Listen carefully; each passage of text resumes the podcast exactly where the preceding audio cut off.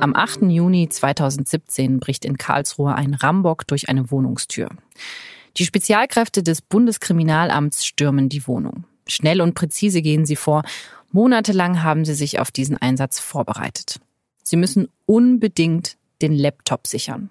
Und zwar den geöffneten Laptop. Zugeklappt bringt er ihnen nichts. Der Tatverdächtige muss eingeloggt sein. Als er dann vor ihnen steht, ergibt er sich sofort. Alexander U., 29 Jahre. Im Darknet mutmaßlich nur bekannt als Lucky. Er hat ein Forum betrieben, das man nur im Darknet gefunden hat und dort konnten sich die Leute unterhalten über allen möglichen politischen Kram, aber dort wurden auch Dinge verkauft, unter anderem Waffen und Drogen. Hakan Tanriverdi schreibt für die SZ vor allem über IT und Cybersicherheit. Er hat mit seinem Kollegen Ronen Steinke monatelang den Fall Lucky recherchiert. Lucky. Diese Person, die in wenigen Jahren zu einer der wichtigsten Figuren im deutschsprachigen Darknet geworden ist. Und auf seiner Plattform wurde auch die Waffe gekauft, mit der neun Menschen ermordet wurden bei dem Anschlag im Münchner Olympia Einkaufszentrum im Sommer 2016. Für die Behörden ist es ein weiterer Erfolg in der Art, wie sie ermitteln. Jahrelang haben sich die Leute, die in Darknet unterwegs gewesen sind, sicher gewähnt, aber in den vergangenen Jahren gab es mehrere sogenannte Takedowns. Und die Ermittler zeigen, wir finden euch auch dort. Nicht alles, was im Darknet passiert, ist auch illegal, aber vieles, was illegal ist, das lässt sich im Darknet kaufen. Wir sprechen heute in diesem Podcast darüber, wieso es diesen illegalen Marktplatz überhaupt gibt und wie man die Täter in einer Welt jagen kann, in der nichts wichtiger ist als die Anonymität. Mein Name ist Laura Terbell und ich freue mich, dass Sie zuhören. Das Thema der Podcast der Süddeutschen Zeitung. Hakan, wie bist du und Ron Steinke auf den Fall Lucky gestoßen? Es gibt zwei Antworten tatsächlich auf die Frage. Die erste Antwort ist, in München gab es diesen, je nachdem wie man das bewertet, rechtsgerichteten Amoklauf oder Anschlag in München am Olympia-Einkaufszentrum und wir haben natürlich versucht, jeden Aspekt dieses Themas zu beleuchten. So, wer war die Person, die die Menschen ermordet hat, wer waren die Opfer, wie geht's den Personen, deren Kinder vielleicht gestorben sind, aber auch, wer hat die Waffe verkauft und wer betreibt ein Forum, über das Waffen verkauft werden. Und die zweite Antwort sozusagen ist, ich habe, dadurch, dass ich viel über IT-Sicherheit schreibe, mich mit Ermittlern getroffen. Die haben sich angehört, welche Fragen ich stelle und haben gesagt, hey, du stellst solche technischen Fragen. Der eigentliche Fall, über den du schreiben willst, ist der von Lucky. Also die Ermittler haben mich auf den Fall aufmerksam gemacht. Was ist das für ein Typ, der so unglaublich vieles technisches Wissen hatte, dieser Alexander U? Genau, Alexander U ist der mutmaßliche Betreiber, der sich hinter dem Handle Lucky verbirgt. Ist eher so ein Sunny Boy, so haben wir es im Artikel geschrieben. Eher jemand, der gerne seine Muskeln zeigt, sozusagen. Aber er war eben technisch sehr begabt. Er hat in Karlsruhe Informatik studiert und sich irgendwann anscheinend dazu entschieden, zu sagen, ich will einen Ort haben, an dem ich bestimme, was gilt. Jetzt wenn man es ganz einfach verkürzt sagt, die, der Slogan der Seite des Forums war Informationskontrolle, nein, danke. Und das sagt schon relativ viel über die Ausrichtung aus, finde ich. Wie groß war denn dieses Forum? Wie viele Leute haben das regelmäßig besucht? Bevor es vom Netz genommen wurde, 20.000 Leute. Also es ist, wenn man es mal vergleicht mit so größeren ne, Plattformen, Facebook, Twitter, ist es verschwindend gering. Aber es ist dennoch groß genug, dass man es nicht ignorieren kann, auch aus Ermittlerseite. Was ist dann alles passiert auf dieser Seite? Was konnte man machen bei Deutschland im Deep Web? Es ist so ein klassisches Forum, wie man, wie es vielleicht einige noch aus den 90er, frühen 2000er Jahren kennen, so in verschiedene Bereiche geteilt, wo man miteinander einfach kommuniziert hat, was ja auch okay ist. Problematisch waren eher die Bereiche, die auch hinzugefügt wurden später, die am Anfang nicht dabei waren. Dort konnte man Dinge kaufen. Und da wurden dann Dinge gehandelt, die illegal sind. Drogen, Waffen. Wie viele Leute wie Lucky gibt es denn in Deutschland, die eben solche Foren aufsetzen können? Es ist natürlich schwer, da konkret eine konkrete Zahl zu nennen und zu sagen, es gibt fünf oder sechs. Es gibt, und das kann man jetzt schon sagen, einen anderen Fall, der heißt Hansa Market. Und dahinter sollen auch zwei Personen aus Deutschland gesteckt haben. War auch ein riesiges Forum. Unabhängig davon, rein auf der technischen Ebene, können das wahrscheinlich mehr Menschen. Es ist ja quasi nur technisches Know-how. Das Spezifische an Lucky war der Wille, es umzusetzen. Man kann das Darknet mit einer brasilianischen Favela vergleichen. Wer sich nicht auskennt, ist verloren. Ohne Kontakte und Beziehungen kommt man nicht besonders weit. Es gelten auch eigene Gesetze und obwohl es ab und zu mal ein paar Razzien gibt, gehen die großen Fische dabei selten ins Netz. Um ins Darknet zu kommen, braucht es eine spezielle Software, zum Beispiel den Tor-Client. Der verbirgt die IP-Adresse eines Nutzers und damit auch seine Identität. Anonym und ohne Datenspuren im Netz können Tor-Nutzer damit erstmal jede normale Internetseite aufrufen. Außerdem können sie auch auf solche Seiten gehen, die es nur im Darknet gibt, die das Darknet also ausmachen. Viele Seiten sehen im Darknet aus wie in den 90ern und brauchen auch ähnlich lange, um zu laden. Über Suchmaschinen wie Google findet man sie nicht, man braucht schon die genaue Adresse. Genau wie in einer Favela sind im Darknet nicht nur Kriminelle unterwegs, auch komplett legale Webseiten haben eine Darknet-Entsprechung, wie zum Beispiel Facebook. Wenn der eigene Staat das soziale Netzwerk sperrt, können es Nutzer über den Tor-Browser und das Darknet trotzdem nutzen. Hakan, was würdest du denn sagen? Wie groß ist der Teil des Darknets, der für illegale Zwecke genutzt wird? Ich würde die Frage erstmal beantworten damit, dass das Darknet verglichen mit dem normalen Netz winzig ist. Aber, und da gibt es eine Studie von, äh, die wurde 2016 im Februar, Januar, Februar durchgeführt. Die haben mal geguckt von den Seiten, die wir im Darknet finden, wie viele sind es überhaupt? Antwort 5000. Wie viele von diesen Seiten sind ansprechbar? Ansprechbar heißt, sind nicht nur live, sondern da passiert auch was. Das war knapp die Hälfte. Und von diesen Seiten sind 50 Prozent illegal. Aber das sind, wie gesagt, nur Dinge, die im Darknet passieren. Und es schließt Sachen aus wie Chats, die nur übers Darknet kommunizieren. Du kannst zum Beispiel etwas ähnliches zu WhatsApp aufsetzen und kannst es in der Konfiguration so einstellen, dass es nur übers Darknet läuft. Solche Dinge wurden nicht erfasst in der Studie. Das muss man auch noch außen vor lassen. Also in der Berichterstattung taucht das Darknet ja vorzugsweise in Zusammenhang mit Kinderpornografie oder mit Waffenkäufen auf. Auch oder in unserem Artikel. Genau, auch in eurem Artikel. Deswegen haben, glaube ich, viele normale Internetnutzer auch so ein bisschen Angst vor diesem ominösen Darknet. Zu Recht? Mm, nein. Es gibt genügend legale Dinge, die im Darknet passieren. Zum Beispiel wurde auch schon genannt, Facebook bietet seinen Dienst im Darknet an. Nachrichtenseiten fangen an, im Darknet verfügbar zu sein. Und der für mich persönlich wichtige Teil ist, es gibt sehr viele Menschen, die darauf vertrauen, dass wenn sie den Tor-Browser nutzen, dass sie anonym bleiben. Nehmen wir mal das Land Türkei und du hast keine Lust, dass die Regierung, die sehr viel Zugriff auf verschiedene Elemente hat, Medien, Telekommunikationsanbieter und so weiter, du hast keine Lust, dass sie dir über die Schulter schauen kann, wenn du surfst, was sie rein technisch könnten. Also benutzt du den Tor-Browser, weil der dich anonymisiert keiner weiß, woher du kommst und keiner weiß, wohin du gehst. Und insofern kannst du anonym bleiben. Und der Großteil der Menschen nutzt Tor auf diese Art und Weise. Und das ist vollkommen legitim. Du hast vorher das Beispiel gebracht, dass Tor jetzt zum Beispiel gut ist für Menschen, die von ihrem Staat überwacht werden. Dann haben sie eben eine Möglichkeit, frei zu surfen. Aber diese Meinungsfreiheit, die funktioniert natürlich auch auf beiden Seiten. Also neben Dissidenten von autoritären Regimes, gibt es ja in Deutschland auch sehr, sehr viele rechte Bewegungen, die ins Darknet abwandern und die man dann eben überhaupt nicht mehr kontrollieren kann. Wie geht man denn mit diesem Problem um? Das ist ein Grundsatzproblem, das man hat, wenn man mit Technologie zu tun hat. Dadurch, dass ich sehr viel über IT-Sicherheit schreibe, rede ich öfter mit Leuten und stelle denen auch genau diese Frage. Und was die mir sagen ist, es gibt keinen Weg, dass man Technologie so bauen kann, dass sie nur den Guten hilft. Die Grundsatzfrage, die man sich stellen muss, ist eine moralische Frage. Gibt es einen legitimen Zweck? Und für diese Leute, für die es wichtig ist, so unterwegs zu sein, wollen wir diesen Menschen die Möglichkeit bieten? Ja.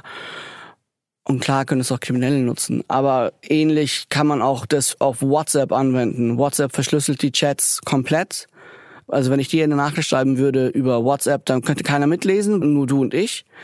Aber niemand zwischendrin können natürlich auch Kriminelle nutzen. Also würdest du sagen, obwohl es eben so viele Leute gibt, die kriminelle Dinge tun im Darknet, das Darknet ist immer noch was Positives eigentlich? Ich tue mir tatsächlich schwer, es zu bewerten auf einer schablonenartigen gut oder schlecht Art und Weise. Ich sehe, dass es sehr viele Anwendungsszenarien gibt, in denen es Menschen hilft. Und ich sehe nicht ein, dass man sagt, aber weil es auch von Kriminellen genutzt wird, sollte es keiner nutzen dürfen. Leuchtet mir nicht ein. Das System ist dezentral und das bedeutet ja auch, es könnte jetzt niemanden geben, also kein Staat oder auch keine Firma, die jetzt sagt, wir schalten das jetzt ab, wir wollen nicht mehr, dass das gibt. Das würde gar nicht funktionieren.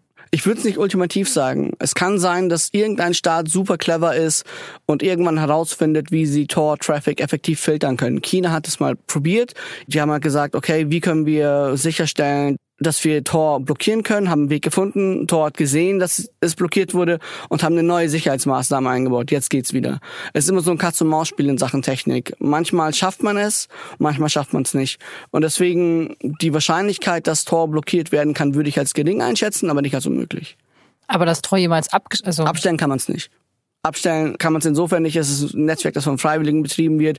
Alle Freiwillige müssten plötzlich aufhören, ihre Kapazität zur Verfügung zu stellen und so weiter. Was sein kann, ist, dass das Finanzierung irgendwann ausläuft und dass die Researcher, die natürlich jetzt Geld bekommen, kein Geld mehr bekommen und es deswegen eine Version bleibt, die nie wieder ähm, Updates erhält und dann wäre es effektiv tot, aber das ist hypothetisch. Wie wird denn Tor finanziert? Tor kommt aus dem US-Verteidigungsministerium. Es wurde am Naval Research Lab entwickelt und seither haben sie je nach Sichtweise das Glück oder das Problem, dass sie vom Verteidigungsministerium finanziert werden, heißt konkret, das Verteidigungsministerium gibt Geld und die Researcher, die dahinter sitzen, ist natürlich hochbezahlte, hochintelligente Technikmenschen, die anderswo viel Geld verdienen könnten. Die werden bezahlt und die kümmern sich darum, dass es immer aktuell ist und auf dem neuesten Stand ist. Wenn jetzt eines Tages kein Geld mehr da wäre würde ich mich natürlich fragen, wer soll diese Leute bezahlen? Die können das ja nicht in ihrer Freizeit machen. Eigentlich wundert es mich so ein bisschen, dass nicht mehr Leute Tor nutzen. Also ich meine, alle beschweren sich über die Überwachung im Netz und dass man überall verfolgt wird, überall gibt's Cookies. Wieso machen das trotzdem so wenige Menschen? Es gibt wahrscheinlich verschiedene Gründe. Erstens, Tor ist krass langsam. Zweitens, bei Tor kann man viele Dinge nicht machen, weil es blockiert wird. Verschiedene Arten von Videos schauen, Webseiten, die nicht laden, Webseiten, die nicht komplett laden, die Leute haben auch keine Lust zu warten. Die wollen, wenn sie auf Enter drücken, dass die Seite eine Sekunde später da ist. Es gibt auch außerhalb von Tor Wege und Mittel, wie man Daten sparsam unterwegs sein kann und darauf achten kann, dass der Fußabdruck, den man digital hinterlässt, nicht so groß ist. Man muss nicht Tor nutzen. Vielen Dank an Hakan Tanriverdi. Die deutschen Behörden sind in den letzten Jahren immer besser darin geworden, im Darknet zu ermitteln. Sie haben jetzt mehr Fachpersonal, das mehr Daten sammeln und auswerten kann. Und man arbeitet jetzt auch stärker mit internationalen Partnern zusammen. 2017 konnten die Ermittler so innerhalb von vier Monaten gleich vier der größten illegalen Darknet-Foren Deutschlands aushebeln. Auf denen wurden Waffen, Kinderpornos und Drogen verkauft. Trotzdem sind Ermittlungen im Darknet immer noch extrem schwierig oder teilweise sogar unmöglich. Denn um Zugang zu bestimmten Gruppen zu bekommen oder um das Vertrauen von Straftätern zu gewinnen, müssten die Ermittler manchmal selbst Straftaten begehen, also beispielsweise selbst Kinderpornos hochladen. Solche sogenannten szenetypischen Verbrechen sind bisher aber streng verboten. Ob sie doch erlaubt werden, um noch schneller zu ermitteln, das wird schon lange im Bund und in den Ländern debattiert. Bei mir am Telefon aus Berlin ist jetzt Ronen Steinke zugeschaltet. Ronen Steinke recherchiert in Berlin zu den Nachrichtendiensten, zur Polizei und verschiedenen anderen Themen der inneren Sicherheit. Herr Steinke, was dürfen denn Ermittler gerade noch so machen, um Verbrecher im Darknet zu fangen? Was ist noch erlaubt? Ermittler, die im Darknet Leute enttarnen wollen, die sich anonym äh, bewegen, sind darauf angewiesen, kreativ zu werden, eine List sich auszudenken. Es ist eine recht absurde Situation für Ermittler, wenn sie ins Darknet hineingehen. Sie werden Zeuge davon, wie diverse Straftaten begangen werden. Sie können miterleben live, wie Kinderpornos hochgeladen werden, wie Drogen angeboten werden, wie Waffen angeboten werden. Sie können auch, wenn Sie selber in Fake-Accounts schlüpfen und sich selber als Darknet-Plattformnutzer ausgeben, sich dort bewegen. Aber Sie können nicht erkennen, wer hinter den Tarnamen sich verbirgt. letztlich sind Sie gleichzeitig allsehend und doch blind. Und deswegen müssen Sie sich Wege überlegen, wie Sie die anonym sich bewegenden Personen dazu bewegen können, ihre Identität preiszugeben, wie Sie sie dazu bewegen können, Fehler zu begehen. Zum einen lauscht man natürlich, indem man schaut, verrät der Mensch, der da im Forum chattet, selber etwas von sich. Beispielsweise er ist leichtsinnig und sagt, ich war gerade drei Wochen im Krankenhaus mit einem Motorradunfall. So etwas ist sehr, sehr wertvoll für die Ermittler, denn das lässt sich in Deutschland recht leicht ermitteln. Oder gibt der anonyme Chatpartner zum Beispiel preis, welchen Fußballverein er mag, dann kann man möglicherweise eine Region eingrenzen, verwendet er bestimmten lokalen Slang. All das sind, sind Punkte, die man als Vermittler aufmerksam registriert und aus denen heraus sich ein Profil erstellen lässt. Also die Ermittler hören mit und schauen, ob sie darauf Rückschlüsse auf die Identität ziehen können. Aber oft scheitern sie dann noch am letzten Schritt, weil sie eben diese szenetypischen Straftaten nicht begehen können. Wie lässt sich dieses ethische Dilemma denn auflösen? Ja, ethisches Dilemma ist genau das richtige Wort. Die Ermittler Ihnen sind die Hände gebunden rechtlich. Sie dürfen nicht beispielsweise Kinderpornos hochladen, selbst wenn es die einzige Möglichkeit ist, in die inneren Kreise einer Kinderpornoseite vorzudringen und dort möglicherweise den Tätern das Handwerk zu legen. Die ähm, Täter wissen genau das und nutzen genau diese rechtliche Schranke aus, um Ermittler draußen zu lassen. Wie umgeht man das? Die einzige Möglichkeit ist, auf anderen Wegen ein Mitglied an solchen Forums zu überführen und dann diesen Tatverdächtigen dazu zu bewegen, seinen Account zur Verfügung zu stellen, den Ermittlern. Sozusagen in dessen Haut zu schlüpfen und auf diesem Weg auch in den inneren Kreis hineinzukommen. Es gibt keine Möglichkeit für deutsche Ermittler, selber diese Straftaten zu begehen, genauso wie es für deutsche Ermittler in der realen Welt auch keine Möglichkeiten gibt, beispielsweise in den Park zu gehen und selber Drogen anzubieten, um zu schauen, wer darauf reinfällt. Können Sie da die Gesetzeslage verstehen oder sind Sie, nachdem Sie das so lange recherchiert haben, vielleicht auch dafür, dass die Polizei diese szenetypischen Straftaten begehen kann? Ein ethisches Dilemma bedeutet immer, dass beide Möglichkeiten schlecht sind. Wie man es macht, lädt man letztlich Schuld auf sich. Wenn man in diesem konkreten Fall als Ermittler Kinderpornos hochlädt, um Zugang zu bekommen zu den Tätern, natürlich lädt man damit Schuld auf sich. Wenn man auf der anderen Seite es aber nicht tut, auch dieses Nichtstun bedeutet für mein Empfinden, dass man Schuld auf sich lädt und so sehen es auch die Ermittler, die so oder so nicht mit sauberem Gewissen da rauskommen. Und ich glaube, wenn beide Möglichkeiten problematisch sind, dann kann es nicht richtig sein, dass man dieses Dilemma nur immer in die eine Richtung auflöst, dass man immer nur sagt schematisch, es ist in diesem Fall nicht richtig, etwas hochzuladen. Ich kann mir vorstellen, Situationen, in denen man zum Beispiel einem Richter ein so ein Dilemma vorlegt und dann um eine Genehmigung sozusagen für den Einzelfall, für das einzelne Delikt bittet. In anderen Ländern gibt es da auch Vorbilder für ganz spezifische, ganz spezielle Genehmigungen im Einzelfall. Ich glaube nicht, dass da der Rechtsstaat Schaden nehmen würde. Und ich glaube, dass das ein ehrlicherer Umgang wäre mit dem Dilemma, was ja niemand in Abrede stellt, dass es existiert. Aber wahrscheinlich wäre das dann ja so, dass es dann die Leute im Darknet mitbekommen, dass die Polizisten jetzt ab und zu auch diese Verbrechen begehen dürfen. Und dann würde man sich wahrscheinlich einfach ein neues Verfahren überlegen, wie man die Polizisten rausfiltern kann, oder? Das ist ein Katz-und-Maus-Spiel. Äh, kann es immer vorkommen, dass die Maus sich dann neue Möglichkeiten überlegt, wieder eine Nasenlänge voraus zu sein, aber das kann ja kein Grund sein zu resignieren, sonst bräuchte man gar nicht anzufangen. Also klar, wenn es möglich wäre, dadurch in Chatforen oder in Kinderpornoforen einzudringen, klar ist es denkbar, dass dann die Täter neue Hürden hochziehen würden, neue äh, Verifizierungen oder neue Fake-Checks verlangen würden, um Ermittler fernzuhalten. Aber es kann immer nur darum gehen, es den Tätern so schwer wie möglich zu machen. Wie sieht es denn die Polizei selber? Es gibt schon unterschiedliche Meinungen. Wenn ich zum Beispiel mit, mit einigen Polizisten spreche, die eher Bedenken haben, höre ich, dass es ja auch dem Berufsbild des Polizisten schaden könnte oder dem Vertrauen der Bürger in die Polizei schaden könnte, wenn herauskommt, dass Polizisten selber hinter Straftaten stehen. Man soll sich mal vorstellen, zum Beispiel ein Opfer eines Kindesmissbrauchs, ein Video davon wird im, im Internet geteilt, tausendfach, findet Jahre später heraus, dass dieses Video von einem getarnten Polizisten geteilt wurde. Auf der anderen Seite gibt es aber auch Ermittler, die bereit wären, Schuld auf sich zu laden, so muss man es ja nennen. Die einzige Möglichkeit ist, diesen anhaltenden Missbrauch zu verhindern, dass man ein, ein Foto hochlädt, was ohnehin schon vor Jahren angefertigt wurde. Also dann gibt es Ermittler, die sagen, in diesem Dilemma, da möchte ich lieber das Kind retten und dann im Zweifel auch die Schuld auf mich laden. Sie haben vorher beschrieben, dass das manchmal passiert, dass die Polizei in die Haut von älteren Accounts schlüpfen kann sozusagen. Wie oft passiert es denn, dass die Ermittler kleine Dealer festnehmen und dann deren Accounts fortführen können und größere schnappen? Das geschieht sehr häufig, gerade in der Darknet-Plattform, deren Betreiber Lucky wir gerade porträtieren konnten fürs Buch 2 der Süddeutschen Zeitung, ist es in Dutzenden Fällen gelungen, den Ermittlern. Es äh, begann damit, dass ein einziger äh, Waffenhändler über sozusagen Fehler, die er begangen hatte, enttarnt werden konnte dann konnte man sozusagen unter dem Anschein, dass man er ist, andere anchatten, sich zu treffen mit denen verabreden. Dann gelang es weitere kleinere Fische zu enttarnen. Und so wie eine, wie eine kleine Lawine kam man zu immer mehr und am Ende waren es mehr als 70. Bei dem mutmaßlichen Täter Alexander U. beziehungsweise bei Lucky da hat diese Strategie aber gerade nicht so gut funktioniert. Sie haben die Ermittlungen gemeinsam mit Hakan Tanriverdi folgendermaßen beschrieben. Die Ermittler sind zu dritt. Sie tragen bunte T-Shirts, unter ihren Schreibtischen sammeln sich leere Colaflaschen. Die Generalstaatsanwaltschaft Frankfurt hat die Computerspezialisten des Zollfahndungsamts Frankfurt im Jahr 2015 auf den Fall angesetzt.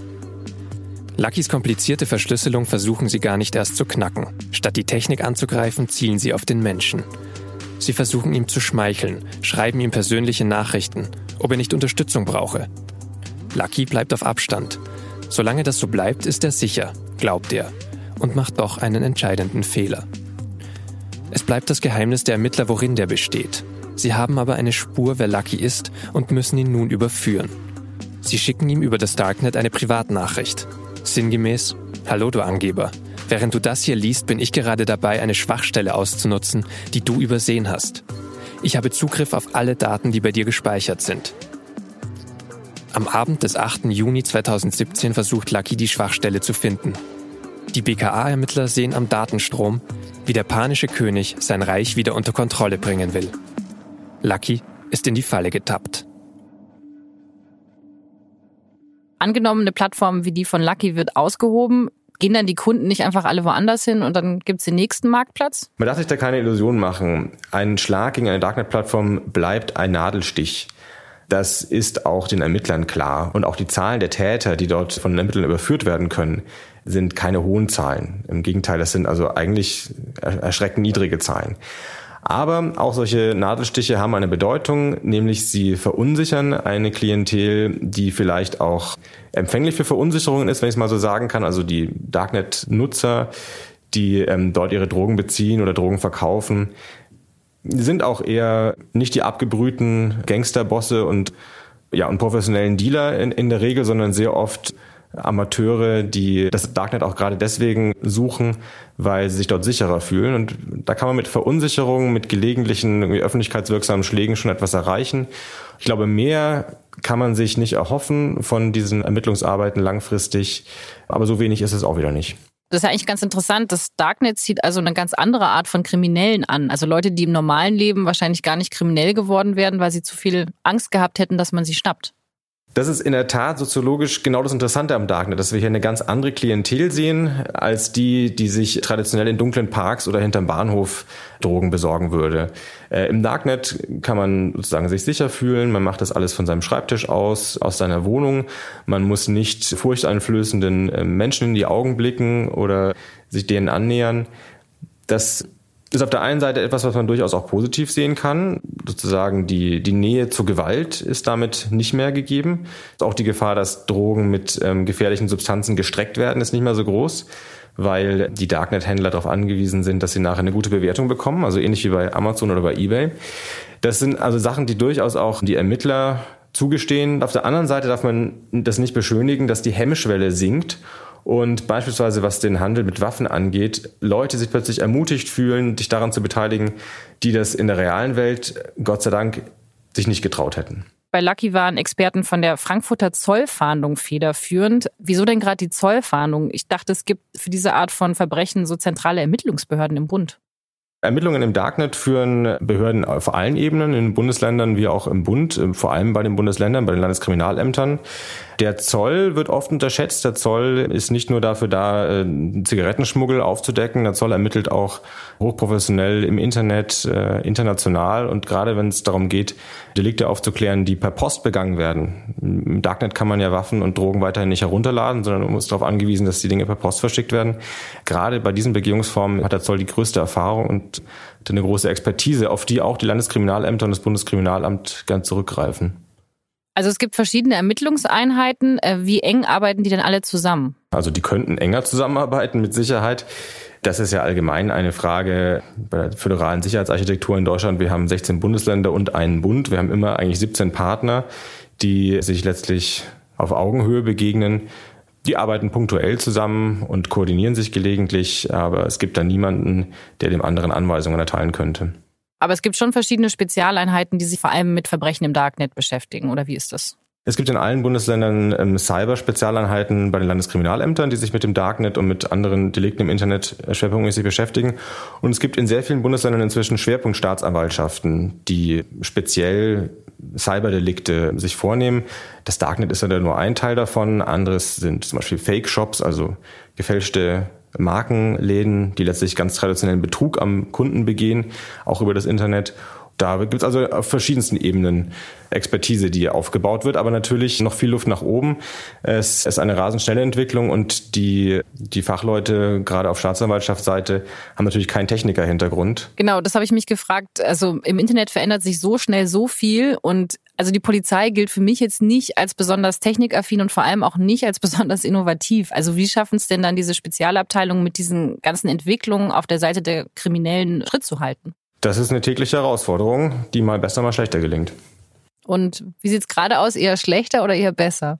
Mein Eindruck, wenn ich durch die Bundesländer reise und mit den verschiedenen ähm, Cyberstaatsanwaltschaften zum Beispiel spreche, ist, dass es sehr heterogen ist. Es gibt einige Staatsanwaltschaften, die schon sehr weit sind, die auch schon seit vielen Jahren mit großem, großer Energie dieses Thema äh, verfolgen.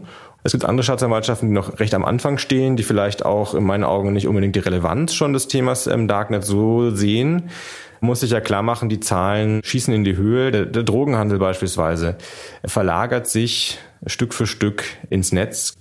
Und es gibt einige Staatsanwaltschaften, Landeskriminalämter, Zollfahndungsämter, die das deswegen schon sehr klar als Fokus und als Zukunftsthema erkannt haben. Andere in meinen Augen, die da noch Nachholbedarf haben.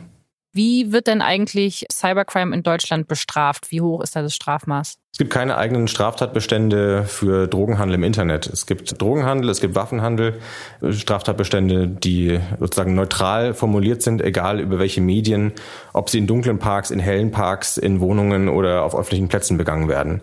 Und dementsprechend ist es juristisch nicht unbedingt Neuland. Eine interessante Frage allerdings, die auch für Juristen sich stellen könnte, ist, wenn ein Betreiber einer Darknet-Plattform, der also nicht selber etwas handelt, also in unserem Fall Lucky, der Anonymous, der hinter der Seite Deutschland im Deep Web stand, wenn der sozusagen einfach nur die Dinge laufen lässt und aus dem Hintergrund heraus alle unterstützt, ohne genau zu wissen, wann etwas verkauft wird, dann wird es schwierig, ihn wegen Waffenhandel zu belangen oder wegen Drogenhandel zu belangen. Es wird auch schwierig, ihn wegen Beihilfe zu belangen. Beihilfe setzt Wissen voraus, setzt Vorsatz voraus dann kann sich die Frage stellen, ob man ihn nicht allein deswegen belangen können sollte, weil er die Infrastruktur zur Verfügung gestellt hat, weil er, wie ich sage, ähm, die Hemmschwelle gesenkt hat für viele, die sich dort tummeln. Das ist nach gegenwärtigem Recht noch nicht möglich in Deutschland. Dafür gibt es noch keinen Paragraphen, da müsste man einen neuen schaffen. Das ist eine Lücke, die sich möglicherweise auftut, die auch schon im Koalitionsvertrag von den Union und SPD erwähnt wird. Vielleicht werden wir da demnächst einen neuen Straftatbestand sehen. Ich fände es eigentlich sachgerecht. Und was ist mit Alexander U., also dem mutmaßlichen Lucky? Was hat der jetzt dann zu erwarten, wenn es diesen Paragraphen noch nicht gibt? Wofür kann der belangt werden? Es wird sich jetzt zeigen, ob die Ermittler ihm nachweisen können, dass er wusste, was auf seiner Darknet-Plattform mutmaßlich getan wurde, was dort gehandelt wurde und ob dieses Wissen ausreicht, um ihn wegen Beihilfe zu belangen. Wenn man ihn wegen Beihilfe belangen kann, dann reden wir hier von tausenden Fällen von Waffenhandel, von illegalem Waffenhandel bis hin zu Kriegswaffen. Wir reden von Drogenhandel, von allerlei Falschgeld, Kreditkarten, äh, Diebstahl, Delikten. Das könnte eine mehrjährige Freiheitsstrafe im Raum stehen. Vielen Dank, Ronen Steinke aus Berlin. Das war das Thema für diese Woche. Ich hoffe, Sie haben jetzt einen besseren Überblick darüber, was dieses Darknet ist, wie es funktioniert und wie die deutschen Behörden dort ermitteln. Dieser Podcast wird produziert von Vincent Vitus Leitgeb und von mir, Laura Terberl. Jeden Mittwoch kommt eine neue Folge. Alle Infos dazu finden Sie unter www.sz.de-podcast und dort steht auch unsere E-Mail-Adresse, wenn Sie Anregungen, Ideen oder Kritik für uns haben. Ich sage ganz, ganz herzlichen Dank fürs Zuhören. Bis nächste Woche.